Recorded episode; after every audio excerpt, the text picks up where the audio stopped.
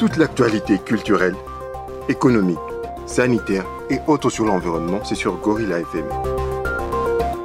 Gorilla FM. Les journaux. Hélène Boudiriri. Bonjour, messieurs et dames, bienvenue pour suivre cette édition du journal sur Gorilla FM. Au sommaire, un avion avec à son bord quatre personnes a connu un crash hier jeudi 13 août 2020. L'avion venait de Kalima et qui devait atterrir à l'aéroport de Kavumo a connu ses crashs au nord du secteur de Mumbili. Et le parc national de Kaouzi-Biega Penkabe est victime des feux de brousse qui déciment sa forêt sur l'axe Moulangala-Kaboucho en territoire de Kabari. Le dernier incident a été signalé le 6 août et maîtrisé grâce à l'intervention du programme de conservation communautaire du Penkabe et la population. En sport, le tout-puissant Mazembe a officiellement annoncé le départ de Jackson Mouleka pour les standards de Liège pour un contrat de 4 saisons. Alfred Ngabo assure la mise à onde. Nous sommes vendredi 14 août 2020.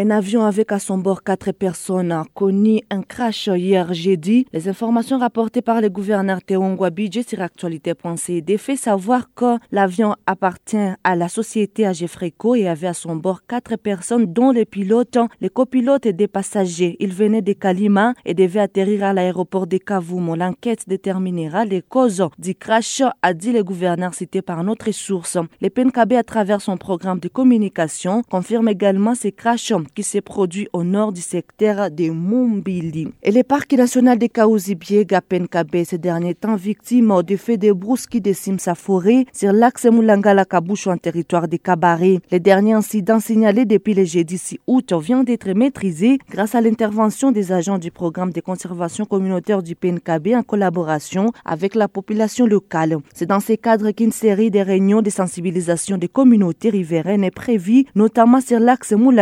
Moulangala-Kaboucho pour combattre ces fléaux. La deuxième action est celle de faire les travaux de coupe-feu aux endroits sensibles avec la participation de la communauté pour prévenir l'effet des brousses. Nous apprenons que la saison sèche qui commence souvent en juin jusqu'à la fin d'août est souvent caractérisée par la présence des feux de brousse suite à la pratique agricole des cultivateurs en haute altitude. Ces feux de brousse répondent à des intérêts et besoins selon qu'on est agriculteur ou éleveur, voire même chasseur. S'agissant des éleveurs, ils mettent à volonté les sur les espaces afin de leur permettre d'avoir des repousses d'herbes fraîches pour nourrir les bétals. Les chasseurs eux aussi se servent des feux de brousse pour capturer les gibiers. Ces derniers propagent les feux sur une grande partie des forêts pour troubler la quiétude des animaux et de les pousser vers leurs pièges ou filets. Pour cultiver au mois de septembre, les agriculteurs commencent d'abord par préparer leurs champs au mois de juillet et août. L'effet des brousses leur sert de moyen rapide de défricher leurs champs. Et pour limiter la pression des habitants sur les parcs nationaux de Kaouzi-Biega à la recherche des bois pour multiples usages, c'est l'objectif d'une campagne de reboisement que l'Action pour l'autoprise en charge à Pacho vient de lancer dans le territoire de Kabari. La campagne de reboisement vise le village riverain du parc national de Kaouzi-Biega. Le chargé des programmes à Pacho, Adolphe Mugisho, a révélé à Gorilla FM que sa structure veut restaurer un bon environnement autour du Penkabe vu que celui-ci est menacé par les populations riveraines. Ce projet de plantation d'arbres vise aussi à lutter contre les changements climatiques, a-t-il indiqué. Nous sommes impliqués dans le reboisement, nous faisons le germoir, nous distribuons des plantules aux communautés. Dans Apache, nous avons beaucoup de filières, on a beaucoup de domaines, mais dans le domaine de l'environnement, nous faisons la production des plantules en germoir, reboisement, nous faisons la distribution des plantules aux communautés. Nous avons avions tenu compte des pressions que le parc connaît aujourd'hui, alors qu'il reste le poumon de l'Afrique et du monde entier dans le cadre de la production de l'oxygène. Nous avions trouvé pour réduire les pressions de manière qu'on ne puisse pas tomber des désastres causés par le déboisement. Nous avions préféré reboiser les périmètres périphériques du PNKB. Nous montons des petits projets, nous produisons des plantilles en germoire, puis nous les donnons aux communautés à un prix négligeable soit même trois plantiles à 200 francs. Créé en 2011, Apache encadre plus de 200 jeunes dans les territoires des Cabarets et la communauté des commune des Bagira dans la ville de Bukavu. Le siège social de cette association se trouve à Moudaka Centre dans les territoires des Cabarets. Apache œuvre dans les domaines de l'environnement, l'agriculture, l'élevage et l'autoprise en charge des jeunes. Direction à dans la réserve d'Enganja, au moins 10 forêts communautaires sont en voie d'être créées aux alentours de la réserve naturelle d'Enganja dans les territoires des Fizi. La communauté sera responsable de toute activité dans ces forêts où elle pourra exercer toute activité d'agriculture, de chasse, d'élevage de façon réglementaire. Le chef des sites de la réserve d'Enganja, Nicolas Sessalou Sambia, qui nous livre l'information, indique qu'il y a au moins 10 forêts qui nécessitent des actes juridiques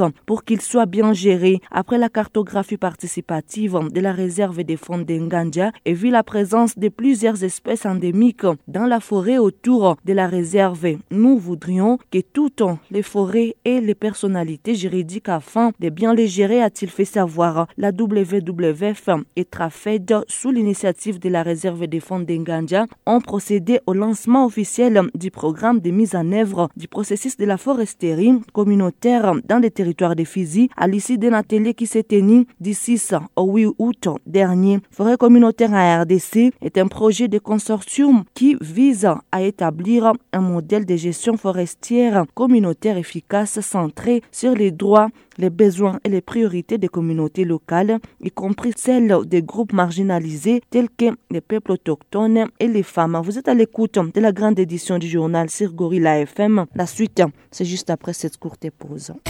Une question sur l'environnement Gorilla FM sur 90.3 FM.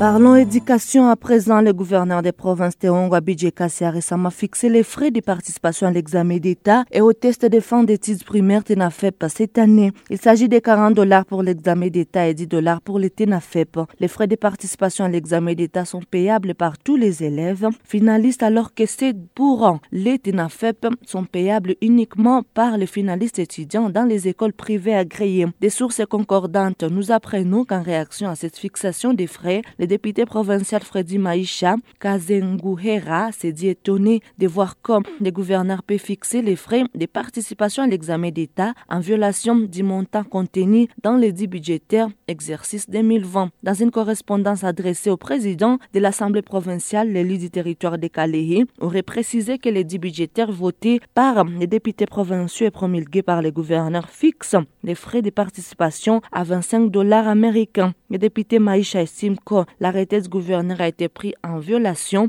de l'édit budgétaire 2020 poursuit nos sources. En plus de la violation de l'édit budgétaire, il précise que cet arrêté a été pris dans un contexte de pandémie à coronavirus qui a placé tous les habitants dans une situation difficile et le gouverneur devrait agir en conséquence. Ce dernier recommande que, pour l'intérêt général, le gouverneur retire immédiatement l'arrêté, fixant ses frais et se conformer à la décision de l'organe délibérant. Vous suivez Gorilla FM. Dans un court instant, nous parlons sport.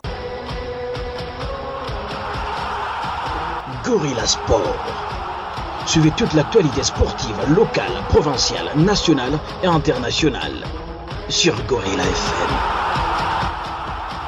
En sport, le tout-puissant Mazembe a officiellement annoncé le départ de Jackson Mouleka pour les standards de Liège pour un contrat de quatre saisons. L'attaquant a paraffé son contrat ce mercredi 12 août 2020 à Lubumbashi en présence des officiels du club belge. Après avoir passé trois saisons au sein des Corbeaux en provenance du centre de formation Katumbi Académique Club, Jackson Mouleka a terminé deux fois meilleur buteur du championnat en 2019 et 2020. Il a également inscrit un total de 12 buts en Ligue des champions de la CAF en deux saisons. L'international congolais est le cinquième joueur de Mazembe à rejoindre les Rouges après Mbokani. Luindama, Boulingi et Bob. Vous suivez Gorilla FM. Dans un court instant, nous revenons avec la revue de presse. Gorilla FM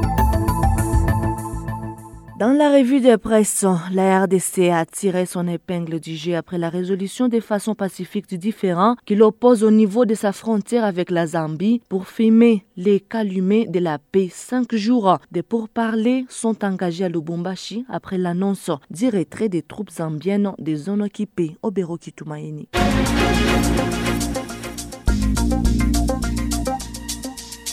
767.cd annonce les débits des assises pour l'amélioration des relations de bon voisinage entre la RDC et la Zambie. Selon le média en ligne, tenu à Lubumbashi, ces assises de 5 jours visent l'amélioration des relations de bon voisinage et le bien-être des populations de deux pays précités. Benoît Chibwabwa Kapia, directeur de cabinet du vice-premier ministre et ministre de l'Intérieur et Sécurité qui a représenté Gilbert Kankonde, a dans son discours souhaité que ces assises soit un cadre de réflexion sur les questions de défense et de sécurité publique. Il a souhaité que ces rencontres puissent déboucher à des recommandations qui pourront promouvoir la paix et la sécurité à la frontière commune. Il a été suivi par Victor Firi, chef d'experts zambien. Pour lui, son pays est très engagé à résoudre toutes les menaces et autres insécurités qu'il surgissent entre les deux nations. Afrique.lalibre.b signe pour sa part conflit RDC Zambie. Débit de pourparlers sur la limitation des frontières. Il ressort de ces médias des pourparlers entre experts congolais et zambiens ont démarré à Lubumbashi, dans le sud-est de la RDC, autour d'un conflit frontalier qui oppose les deux États depuis mars. Mi-mars, des combats avaient éclaté entre les armées congolaises et zambiennes, faisant un mort de chaque côté lorsque des troupes zambiennes avaient occupé des villes dans la province congolaise du Tanganyika sud-est. Selon VOAfrique.com, un traité signé en 1989 par la RDC et la Zambie avait résolu ces litiges hérités de la colonisation par la délimitation des frontières sur environ 200 km entre les lacs Moero et Tanganyika. Mais des incidents à la frontière entre les deux armées avaient éclaté en 1996 en 2006 et en septembre 2016 autour d'une localité congolaise facilement accessible du côté zambien, alors que du côté congolais, un marécage les rend difficile d'accès. Pour AA.com.tr, la RDC et la Zambie décident de résoudre pacifiquement leurs conflits frontaliers. À en croire les médias, le ministre congolais de la Défense nationale, Emengo Mukena, a fait savoir que des instructions précises ont été données au chef d'état-major de deux pays. Ces derniers devraient à leur tour charger leur commandement de terrain de sorte que la population entre en ordre dans la zone et que chacun puisse vaquer à ses occupations, précise la radio onisienne. D'après lui, il faut mettre des bornes à la frontière entre la RDC et la Zambie pour éviter tout incident, rapporte la même source. Cette réunion s'est tenue en présence de la ministre d'État congolaise aux Affaires étrangères, Marine Toumba Nzenza, du chef d'état-major général des FRDC, général Célestin Mbala, et du chef de la maison militaire du chef de l'État, Augustin Mamba, précise aa.com.tr. Jeunafrique.com qui revient sur les territoires disputés entre la Zambie et la RDC note un conflit ici de l'ère coloniale. Le conclave qui s'est ouvert à Lubumbashi va-t-il permettre de trouver une issue durable aux tensions? Se questionnent les médias et de poursuivre les experts de deux pays qui sont réunis depuis mardi à Lubumbashi dans le cadre de la dixième session de la commission mixte défense et sécurité entre la RDC et la Zambie ont la lourde tâche de parvenir à un accord sur un dossier qui a provoqué une montée de fièvre ces derniers mois.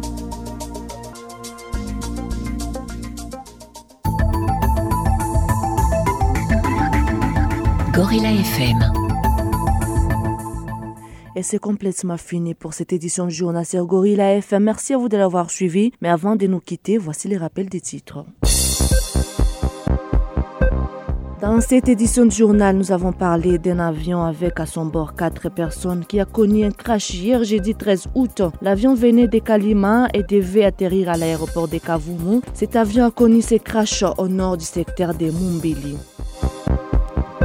Et le parc national de Kaozi Kabe, victime des feux de brousse qui déciment sa forêt sur l'axe Moulangala-Kabouche en territoire de Kabari. Le dernier incident a été signalé le 6 août et maîtrisé grâce à l'intervention du programme de conservation communautaire du Penkabe et la population locale.